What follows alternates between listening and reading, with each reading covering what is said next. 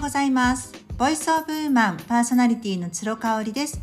この番組はファッションのお悩みや女性のマインド解放軸とした明日がちょっと生きやすくなるそんな tips を紹介しています。昨日に引き続いて2022年を振り返る。引き換えるって言おうとしちゃったんですけど振り返る回にしたいと思っています。なんかあの今ね大草家で家族 LINE ができていましてあちょっとお風呂が沸いちゃったんですけどあのそもそもは8月のお盆の時に私が両親と長野で会っててねでなんかこう母がアプリが LINE のアプリが消えちゃったって騒いでたんですよ。でまああの幸いうちそのガジェット系にめちゃめちゃ強い IT リテラシーの高い主人がいましたのでもう主人がすぐ復旧をしてくれたんですよね。ただまあその間ですねあの半日ぐらいかなあの母と連絡が取れないっていうのを、まあ、みんなに言わなきゃいけないっていうことで私の父で主人私で姉妹で、えーと、姉の旦那さんのチャーリーで、えー、姉の長女のひな子長男のリオね、全部で8人のグループ LINE ができたんですよ。なんか事あるごとにほぼ毎日のように LINE を送り合っていましてで昨日かな？ちょうど昨日ね今私の息子たちが実家にお邪魔していて大掃除をねあの手伝ってたんですよ。で前も話したと思うんですけど私結婚してからあの主人と住んでる家で大掃除したことほとんどないんですけどまあ実家はやりますよね。でまあお手伝いをしててあのなんていうの三鍵石みたいなうちねあの玄関なんですよ。だからもう、まあ、結構あのツルツルってするし汚れもたまるんですよね石と石と石の間に。でそれをねこう洗剤で、えー、デッキブラシでねゴシゴシゴシゴシっていつも大晦日の朝にやるのが私の担当だったんですけど長男がその役割をねやってる模様をね母が写真に撮って送ってくれたんですよ。でもおそらく次男も手伝ってるんだけど次男はなんかもう全然ぼーっとしててもう長男一人がこう石をこう一生懸命一生懸命あの磨いてるっていうね写真が送られてきて。でやっぱ思い出しますよね。自分もそうだったなって。もう寒いし嫌だしなんかだるいしでも母親にも言われていやいややるんですよ。持ち場が1箇所あってね。プラス自分の部屋を掃除するんですよ。大草大草家の大晦日はだいたい午前中に、えー、やるのよ。そういう持ち場のところをもしっかりやるわけ。で、えー、お昼ご飯を食べた後に前はレコ大を見てたじゃないですか。5時か6時ぐらいから。だからその間の34時間でもう自分の部屋をめちゃめちゃ綺麗にするっていうね大掃除をするっていうそういうスケジュールがもう何十年も続いてたんですよね。であのー、結婚して1回目の結婚して出るまでは大晦日と元旦は絶対外出しちゃいけなかったのでもうそれがずっとこう3姉妹の間で続けられていましてで途中ね夕方ぐらいに私とか飽きちゃってこうアルバムとかをねあの見始めちゃうんですよ。で日記を読み返しちゃったりとか。でこう覗いてきた母にすごい怒られるっていう感じで。妹はねすっごい綺麗好きなのでめちゃめちゃ時間かけてかつめちゃめちゃ綺麗にしてましたね。で姉はね器用だから今も昔も器用だからね本当にねセンスよくなんか面倒くさいところはもう全部こうあのクローゼットに押し込んだ感じで見栄えだけすごいこうセンスよく綺麗にしてましたね。で私はなんかね手つけちゃったらもう引き返せないよっていうところに手をつけちゃう。それこそ写真の整理とかさなんかあのもう捨ててもいいんだけどコレクションしているものとかあるじゃないですか。昔だったら紙袋ショッパーとかさああいうのの整理とかしちゃってもう選定ができなくて時間だけがどんどん経っちゃうっていうね。なんかそういう感じだったんですよ。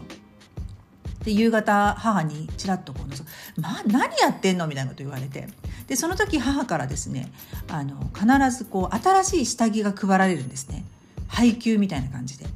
で、えー、ご飯の前にお風呂に入るでその時に新しい下着に着替えて31日夕飯を食べるっていうのがもうこれがね大草家の大晦日から元旦のね一連の流れだったんですよ。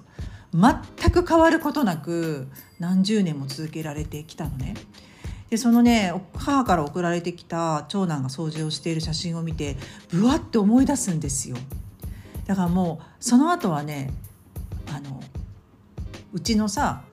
息子たちもそうだけど一緒にグループ LINE 入ってるうちの主人もそうだし義理の兄も姪っ子甥っ子も全く入れないぐらい話題が3姉妹の中で盛り上がっちゃうんですね。でうちの父も入ってるんだけどうちの父なんかほとんどあの既読スルーなんでね。で3人で「えー、私どこだったっけ持ち場」みたいな感じで脱線しまくってみんなこう傍観して終わるっていう感じなんですけどね。ただなんか今年は姪っ子があのアメリカを周遊していてね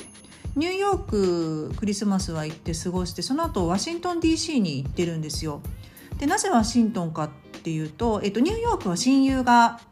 同時期に留学してるのね。姪っ子はちなみにロンドンに留学してるんですけどあの小学校がすごい仲いい子が今ニューヨークに留学してるんですよね。でそれに会いに行っていたと。でワシントンはですねえー、別れた姉の旦那さんだからもう姪っ子からするとパパですねお父さんが実はねあの転勤して住んでるんですよね彼は新聞記者なのでワシントン DC で新聞記者なんかすっごいかっこいいじゃんって思うかもしれないんですけど姉のね前夫はね本当に変わった人でなんだろうなんかすごい昭和昭和な感じの人なんですよね。なんかめちゃめちゃ愛想もなければ忖度もしないしなんか愛想とかも全然ないし駆け引きもしないしみたいなところがねあったんですよね。であの姉と別れた後に姪っ子が2歳ぐらいの時には離婚したんですけれどもその後あの何年か後にね再婚されてその奥さんと今の奥さんとの間の子供とみんなでワシントン DC に住んでるんですけどね22歳になった姪っ子がそのあのステップファミリーというかね自分の新しいお父さんの新しい家族を訪ねるっていうのもなんか感慨深いしやっぱなんか適応能力すごいなって思うんですよね。この前なんかね主人と朝スタバでコーヒー飲んでる時に何の話でか分かんないんですけどあの私って旧姓が大草じゃないですか。で大草香りなのであの年配の方からはねすっごいね評判が良かったんですよ。なんかこう女優さんみたいねとかあの 力士のしこ名みたいねとかね力士の名前みたいねとか言われあの3文字だからさ若花だとか いう感じなんですけどよくね褒めていただいてたんですけどあの同級生からはねめちゃめちゃディスられてていじめられててもうね初めて会う場所とかで自分の名前を言うのが本当に嫌だったんですよ。大草香りですっていうのがすごくあの嫌いだったんですよね。大臭い香りって言ってねあのディスられるんですよ。で今となってはすごいなと思うんですけどちなみにあの姉はねそんなにいじめられなかったって言ってたかなただ妹はですね大草陽子って言って葉っぱの子って書くんですね。草に草が入って、えー、葉っぱも入るんでも植物味がすごい溢れてる名前なんですよ。であの彼女もこうちょっとからかわれててもう大草陽子じゃなくて大場草子さんって呼ばれたりとかそのセンスもすごいと思うんですけどね。あのいじめられてたので私自分の名前があんま好きじゃなかったんだって話を主人にしたんですよ。ただ主人もやっぱつろなので大体「えっ?」て言われるし漢字でね私なんか特に予約する時とか津軽の津にお風呂のろで「つろです」って言うんですけどもう普通に「つろです」って言っても「あもう一度よろしいですか?」って必ず聞かれるんですよ。そうだからすごい嫌だったって主人も言ってて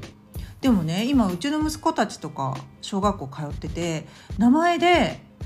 からかわれていることが一度もないんですよ。あのからかわれたら絶対私に教えてくれるのでチクってくるのでわかるんですけどねそれがないんですよ。なんでなんだろうなって思った時にやっぱり多様化してるんですよね。キラキラネームじゃないけどあの下の名前だってもうそんなに被らないだろうしあとうちの息子たちが行ってる小学校もね普通の公立なんですけどあのミックスの子が多いんですよ海外の方との。そうだからミックスの子が多いから名前が横文字系だったりとかする子もたくさんいるわけ。であとはあの、韓国人の方とか中国人の方もいらっしゃるので一文字の名字の子もめちゃめちゃ多いんですね。だからね多様化しすぎちゃってなんだろうからかう材料にならないっていう感じなんですよね。あとはねすごい思ったのがその体型とかであのいじめたりとかは今の段階ではうちの息子たちの周りではないかなっていう気がします。うん、なんだったら私なんてね小学校2年生の時からドキンガンで眼鏡かけてたんですけど結構眼鏡かけてることをすごくからかわれたりとかした経験もあるんですね。もうそんなの全然ないですよね。眼鏡かけてる子なんてもう珍しくも何ともないし。名前だってそうだしあの国籍がいろんなとこミックスしてて顔立ちがこう西欧系欧米系の子なんてたくさんいるしね。うん。だからなんかそういう意味ではこうルッキズム的なところとかもあもう淘汰されてきてるし本当に多様化してるんだなっていうのを感じるんですよね。そうそれでねあの年末になるとなんかそういうふうにいろいろ昔のことを思い出すななんていうふうに思っててね。うん。だからなんかこうあの価値観も変化してきてるから私が小学校の時にすごくやられて嫌だったことが今もしかしたら息子たちって同じ風に捉えないかもしれないしまた逆もしかりですよね私たちの時にはそんなこと話題にも上らなかったことでこうディスられたりちょっとからかわれたりみたいなことが起きるわけなのでうんなんかもう適応していくしかないなって思うし自分の価値観だけでこう息子たちにねあの危機管理能力を煽っても難しいんだなっていうのを感じますよね。皆さんは年末年始あのどうでしょう？なんか昔の思い出とか蘇られてるでしょうか？あのまた面白いね年末年始の過ごし方とか。昔してました実家でというのがあれば教えていただけたらと思います。今日も最後まで聞いていただいてありがとうございました。それではまた明日。